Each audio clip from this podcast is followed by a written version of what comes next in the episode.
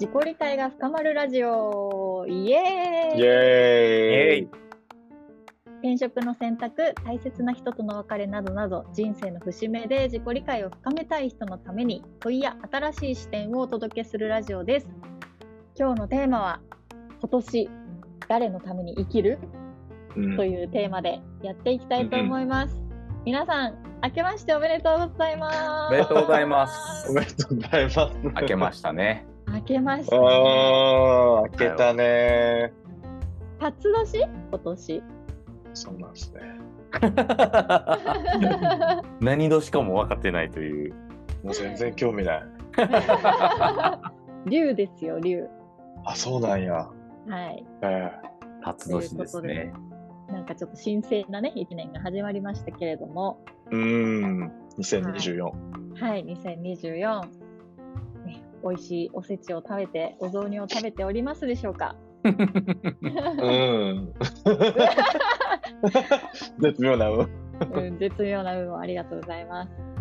はい、今日のテーマはですね、あの、今日誰のために生きるっていう本が、まあ、去年から、去年の暮れぐらいからですね、あの、ベストセラーを記録しておりまして、まあ、17、8万部ぐらい売れてるっていうことで、割い。とね、この高知界隈とかで私は話題になっているなって感じているので、せっかくならね、この新年、はい、お二人に今年誰のために生きるみたいなところを聞いていきたいと思ってこのテーマにしました。なるほど。うん。はい。うんどちらからでもどうですか？決まってるとか、これを今年は意図したいあーえっと、その誰のために生きるっていう、あこえっと、Q ではなくてってことですかね。うん。あの、それがスポッと入るのであれば、もうパッて思いつくその誰の部分が何か思いつけば全然それで答えていただいてもいいですし、やっぱこのね、一年の始まりに、こう、意図する、決めるって結構大事だと思うんですよね。うーん。うんそうね。なんやろうなね、そう、決めるって迫られるとなんかうんってなりますよ。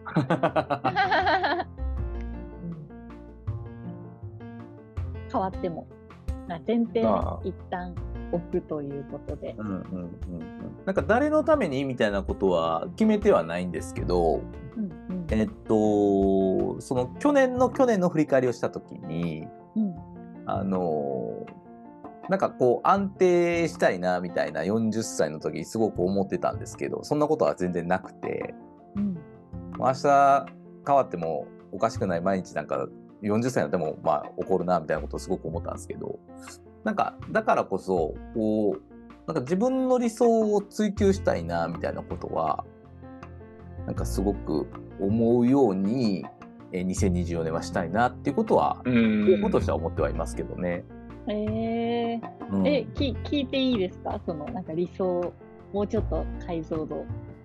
そうですね。いや、なんか決めたことは、えーっと、会社の仕事自体は、うんと、なんだろうな、こう、100%はもちろんやややるんですけど無理、無理しすぎないというか、うんうんうんなんか、ほ本当に今与えられた自分の役割というか、なんかやらないといけない仕事って多分世の中にたくさんいっぱいあると思うんですけど、うんなんか全部僕は結構拾うタイプなので、まあそういうことをせずに、うんうん。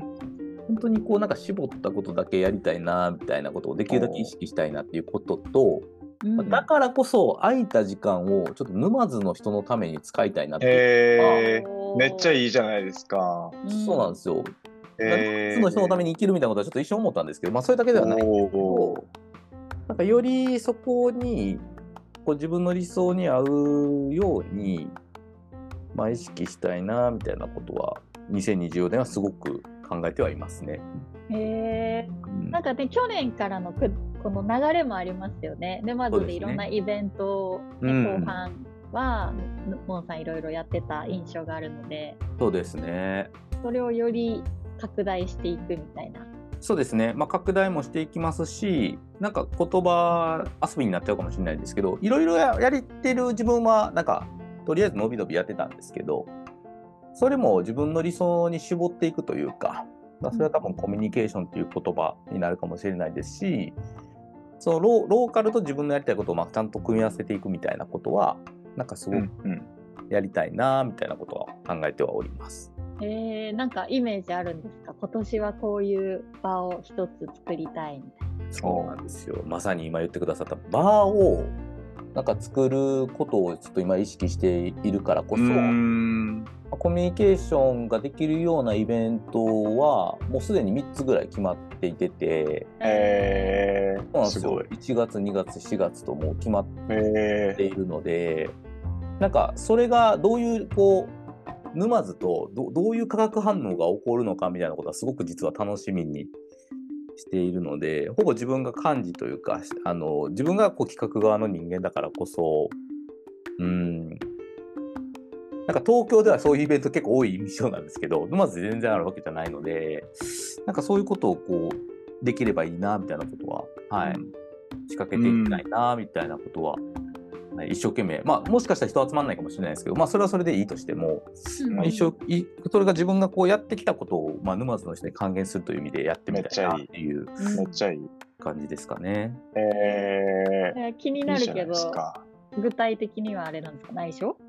えっとね、公開されてる状態で言うと、あの、めっちゃバイネームになりますけど、あの、ひとみさんの回をね、あの、沼津でえー、やるつもりだったので、あーえ今日程調整中ではあるんですけど、はい。えー、と今まで、えー関東でやってたあ関東というか全国でもやってるんですけど僕は参加者側で、えーやっていたそのひとみさんという方の、まあ、地球を歩く会っていうのを沼津でまあちょっと開催したいですっていうのはもう相談はしていてて、ーえー。まあ、まずそれが1個みたいなイメージとか、えっと、自己理解を深めるそのアートのイベントみたいなのを、えーうーん僕らの共通の知人でゲストでも来てくれたケイちゃんと一緒に沼津でやりたいなっていうのもちょっとずっと模索していてて自分がやりたいことにも、まあ、その延長線上にも結構あるんですけど、まあ、対話をできる場みたいなことは、はい、お金になるならないはちょっと置いといたとしてもなんかそういう場を作っていくみたいなことを沼津でやったらどうなるのかなみたいなことをやっていくって感じですかね。えーいいですね、うん、そんな感じでございます。うん。ありがとうございます。楽しそね、う。良い。えかげちゃんは？うん。何かありますか？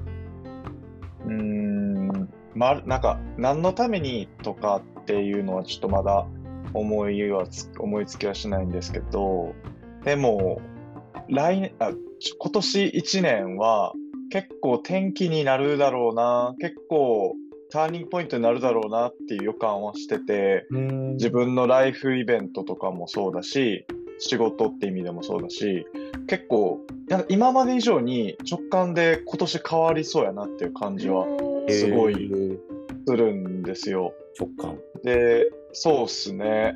で仕事で言うと僕今不登校支援の仕事をもう2年半ぐらいやってるんですけど、まあ、何回かちょろっと話してる少年院の少年院支援の仕事もやりたいなっていうのも今結構自分で向き合ってたりどういうやり方がいいかを探してたりしてるのとあともう一個別でちょっと自分で新しくやろうと思ってる活動があるんですね。うんで、まあ、それはまだちょっと全然詳細とかはそこまで決まってはないんですけどなんかその3つを全部並行してやるっていうのは現実的に難しいんで多分今年でどれかを取捨選択大学不登校支援をやめるっていう選択もするかもしれないなと思っててその選択するのが多分今年中じゃないかなっていう感じがするんですよね。だから納得いくなんか決断を自分でしたいなって思ってるしそれによっちゃ今の NPO を辞めてもう住む場所も変えるかもなとか、そう。そういうのがあるのがまず一つですね。であとはそのライフイベントみたいなとこも、まあ、僕今パートナーいるんですけどあのーまあ、まだどうなるかわかんないですけど多分この1年でその次のステップ進むのは多分結婚とかそういうステップに行くと思うので、そこに行くのかどうかみたいなのも多分自分なりにも決めない決めた方がいいんだろうなとは思ってて、もし結婚するってしたいこの人とするって決めたらねまたそれも結構大きく変わると思うしなんかその決断も今年中にしそうやなみたいなのは、えー、ニすごい。ヤニヤ、ニヤニヤ。多分ねすると思いますどうするかは多分、うんうん、決断しないってことはないんじゃないかなって感じですね。えー、はいじゃあ、本当に大きな、ね、意思決定が多くなりそうだね。うん、そうですね。楽しみな一年の始まり。うん。はい、えー、そうですね。みんな変わっていくね。うん。そうですね。水木さんはいかがですか？私は、どうしようかな。散々聞いといて。聞いてるからさ自分のことを何も考えていなかったんですけど うーんでもなんか自分自分のために生きたいうん。うん。という希望はありましてうん。えっ、となんかこう人のためになこうなんだろうなブレちゃうというかうん。うん。こうやってる中で、うーんあもうちょっとこう求められることをやった方がいいんじゃないかとか、うんまあニーズにこう合わせていった方がいいんじゃないかっていう風にうん。揺れ動くことってすごいあってうん。うん。うん。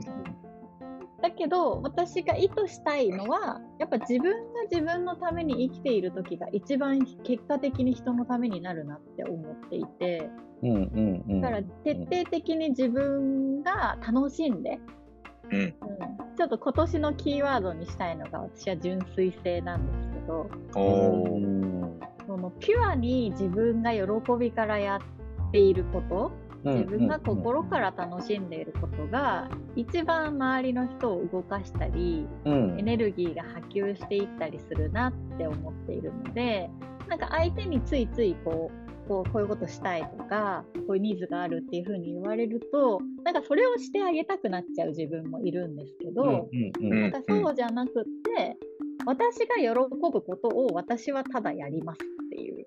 うん。うん。で、それに楽しそうってこう来てくれる人たちと共にありたいっうん。ていうところに、まあ、うんブレブレるのが人間なのでブレてもいいんですけど、うんブレてもそこに立ち返ってピュアなままでいるっていううん。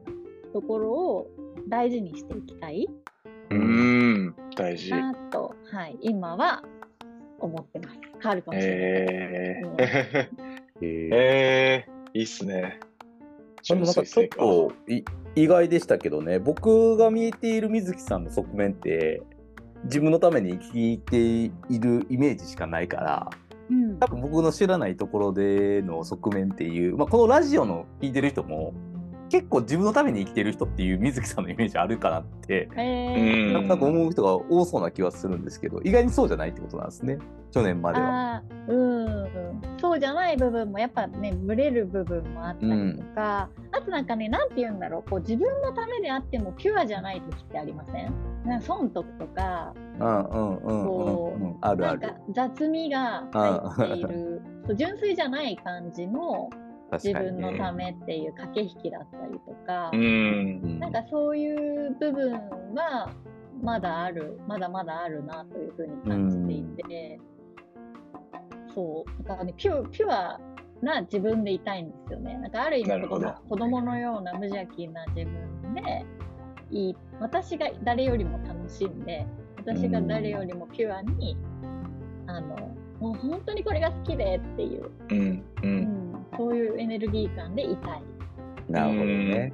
うんめっちゃいい。いやー雑味確かにありますよね。うんすごい一番この3人の中で難しい志かもしれないですね。あそうそうそうなんかうん自分を生きるってすごい難しいなってう。うんん。思っていてやっぱり他者との関係性も大事だし、こうみんなみんなにとって良いみたいなところを目指して生きたくなっちゃう、確かにね。うん、しでもそれが実は自分が本当にピュアにやりたいことかって言ったらちょっとずれていたりとか、それはでもそのつながりを大事にしたいからなんかそういう風うにん。うん。選んでいる自分もいるっていうのは全然否定もしないんですけど、ううんんそうそうなんかそこに気づいていたい、うん。うん、大事。そうですよね、確かに。いやー、いいですね。2024年の始まりらしい話ですね。みんな。うん。うん。そんな感じです私は。うん。みんな意外にありましたね。ね。全然違う、それぞれの個性があって、いいんじゃないですか。うんうん。っとしいたけ占いも意識しつつ。え いや、2023年がね、結構当たっていて、ー、えそうなんや。そう、なんかそれに、まあ、振り返ったら当たってるところを探しちゃってるのかもしれない。うんうんああ。うんでもなんか、ちょっと後押しをされてますね、しいたけさ。うんん。いいなぁ流行ってますもんね。そう二人のも見たい。えー、なんか見てみようかな。あれ、モンさん、いて座？えー、ヤギ座ですね。ヤギ座。ヤギ座。あ、ヤギっぽいなんやそれ。どういうこと？どういうこと？どういうこいやといや、僕ね、なんか、しいたけ占いの話、ちょっとちらっと出出たんで、あのうがった見方をすごくしてるんですけど、みんな当たってるって言うじゃないですか。で見たこともあるんですよ、あまあね昔。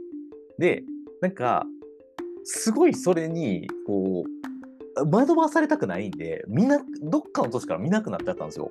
うんわかるわかる。うん。そう。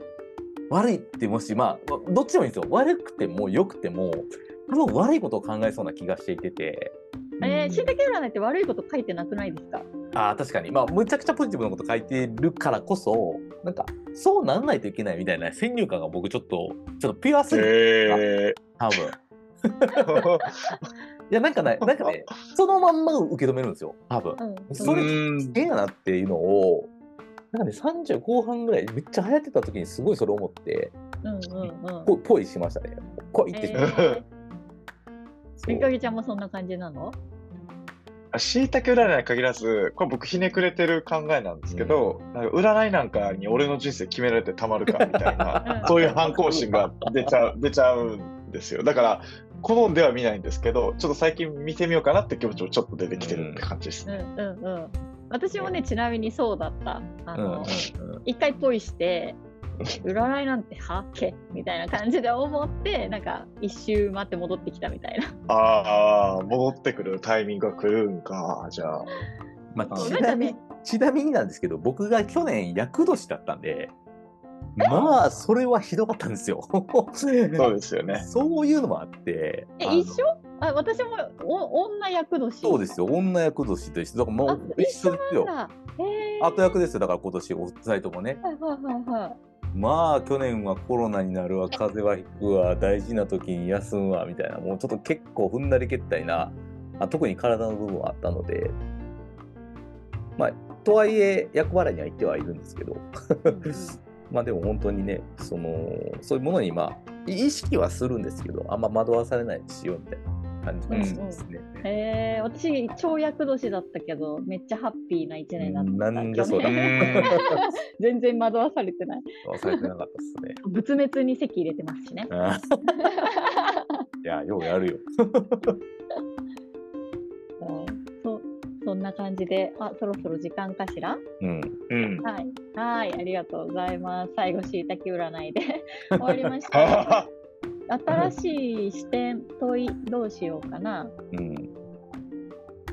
えーでも、そのままかな？じゃあ、そのままの問い。うん皆さん、今年、うんうん誰のために生きる？っていうのを、うん、そのまま問いとしておくので、ちょっと聞いている方々も、うん、誰のためにどんな1年を過ごそうかなっていうところを思いを馳せていただけたらと思います。はい。では、今日のテーマは、今年誰のために生きるでした。このラジオを聞いてみて、今どういうお気持ちでしょうか今年もたくさん良い景色をまた来週。また来週。はい、今年もよろしくです。